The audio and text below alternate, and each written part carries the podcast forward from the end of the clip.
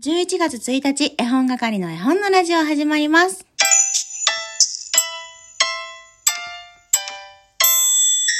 んにちは、絵本係のまこです。この番組は絵本つながる言葉、命をテーマに活動している絵本係が絵本の話をしたり、絵本じゃない話をしたりする12分間です。それではまずはじめにいただいたギフトからご紹介していこうと思います。ワーママ絵本講師まーよさんから元気の玉、横小井村さんから美味しい棒と元気の玉、イサリーちゃんから元気の玉いただきました。メッセージ悔しいといただいています。この悔しいはね、以前の、えー絵本探偵で、いいところまで行ってたんだけれども、イサリーちゃん答えに行き着かず、ということに対してのメッセージかなと思います。ありがとうございます。今日はね、その絵本探偵のコーナーもご用意してますので、ぜひ最後まで楽しんでいってください。この週末、息子の運動会などがありまして少しバタバタしておりましたが、新しい一週間が始まり、私なりの平常運転を、えー心がけていこうかなと思っているところなんですけれども、今日11月1日は、犬の日ワンワンワンワンということでね、それと同時に私のね、青春時代を一緒に過ごしてくれた V6 が解散を迎える日となっております。もう本当にね、中学校の頃、私は V6 大大大好きでピークだったんですけど、それからね、そんなにお熱を上げてなかったんですけれども、やっぱりこう、年を重ねていくにつれて渋みが出てきた、いい味出してる V6 にもう一度惹かれ始めて、特にね、私は森田剛くんが大好きなんですけど、ただね、もう大人ですし、大人ですしというか、それと同じぐらい好きなものがたくさん見つかっているので、こう、入れ込むことはなかったんですね。ただまあ、最後ということで特番なんかも組まれていますし、それはね、見るようにしていて、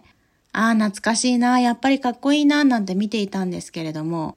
昨日の夜、寝ている時に見た夢がですね、がっつり V6 と絡んでいる夢。戯れている夢でですね、夢の中で、あ、もうこういうことができなくなるんだ。え、実際にはね、リアルではもともとできないんだけど、もうこの6人で一緒に遊ぶこともできないんだ、見ることもできないんだと思って朝起きたら泣いてましたね。意識的に、ああ、明日 V6 解散だなと思って寝たわけでもないし、11月1日が解散っていうことは知っていたけれど、何も考えてなかったんですよ。別にカウントダウンとかもしてないし。だけど、10月31日から11月1日、眠っている間に見た夢が V6 だったということで、起きてからね、本当にハッとしました。あ、今日11月1日だ、解散の日だ、なんてね。それだけ私の中にね、V6 があるんだなと思って、驚いたっていうのがね、正直なところです。そして、なんかこんなに切なく悲しくなるんだなっていうのもね、発見です。でもメンバーそれぞれがね、各方面でこれからまた活躍されるので、特にね、私の好きな森田剛くんはお芝居をね、やっていかれるということなので、いつか見に行けたらいいなぁなんて思っています。さてさて、息子の運動会の話より V6 の話をしてしまった母ですけれども、息子の運動会も超絶可愛かったです。あの、本人がね、めちゃくちゃ楽しみにしていて、木曜日にね、あさっての土曜日、運動会楽しみだなーって、独り言のようにね、ずっと言ってたんですよ。私は小学校の記憶しかないけど、運動会ね、そんなに楽しみじゃなかったので、あ、こんなに運動会楽しみにしてるっていいなーって思いながら見ていたんですね。まあこういう状況下なので、入れ替え制です。ただ人数が少ないので、あの、年中さんと年長さん同時に見させてもらって、正面がね、えっ、と、東と西で分かれていて、保護者が、えー見る席もね、分けてありました。もうね、めちゃくちゃいい笑顔で踊っていましたよ。本当に大好きなんだなと思って見ています。運動会の後もかなり達成感があるみたいでずっと運動会の話をしてくれました。当日は、まあ、コロナの影響で制限がかかっていて、保護者が2名まで入ることができたんですけれども、そのためね、お仕事で行けなかった方とか、おじいちゃんおばあちゃんのために、本日ですね、運動会ごっこといって、運動会と同じプログラムをまた子供たちは楽しむみたいなので、うちの息子もね、当日同様めちゃくちゃ楽しんでいるんじゃないかなと思っています。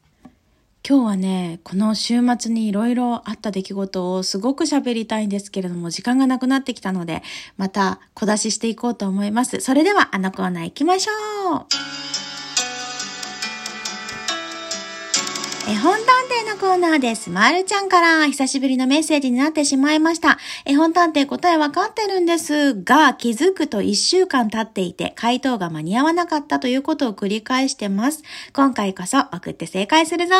今回のは、グリとグラでお願いします。大好きで初めて全部揃えたシリーズです。と美味しい棒2本いただきました。おまるちゃんちにはグリとグラシリーズ、全部あるんですね。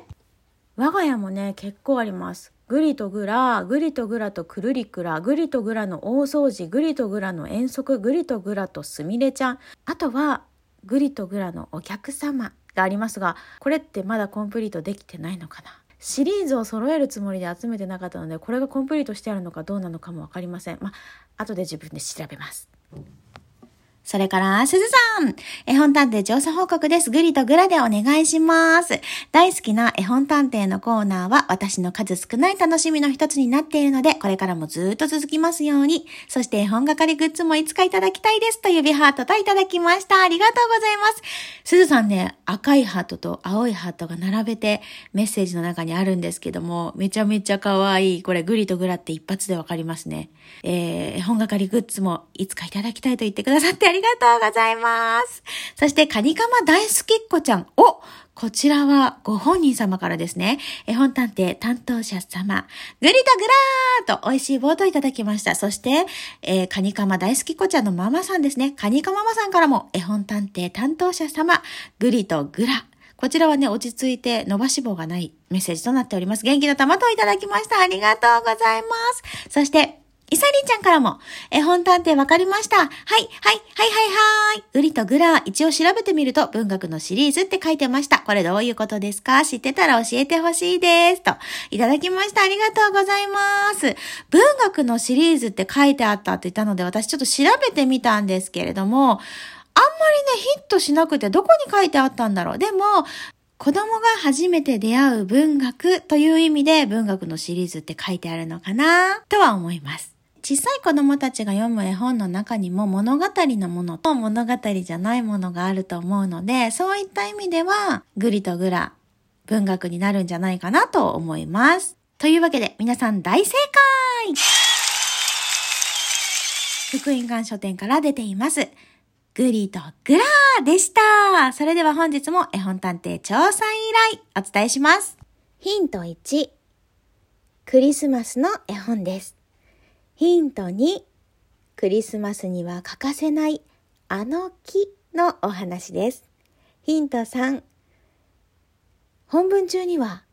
歌も出てきます。この3つのヒントを頼りに一冊の絵本を導き出してまたお便りから送ってください。10月は送ってくださった皆さんの中から抽選で1名様にマスキングテープをプレゼントさせていただいてます。それでは皆さん素敵な一週間をお過ごしください。絵本係の絵本のラジオでした。さよなら。キャ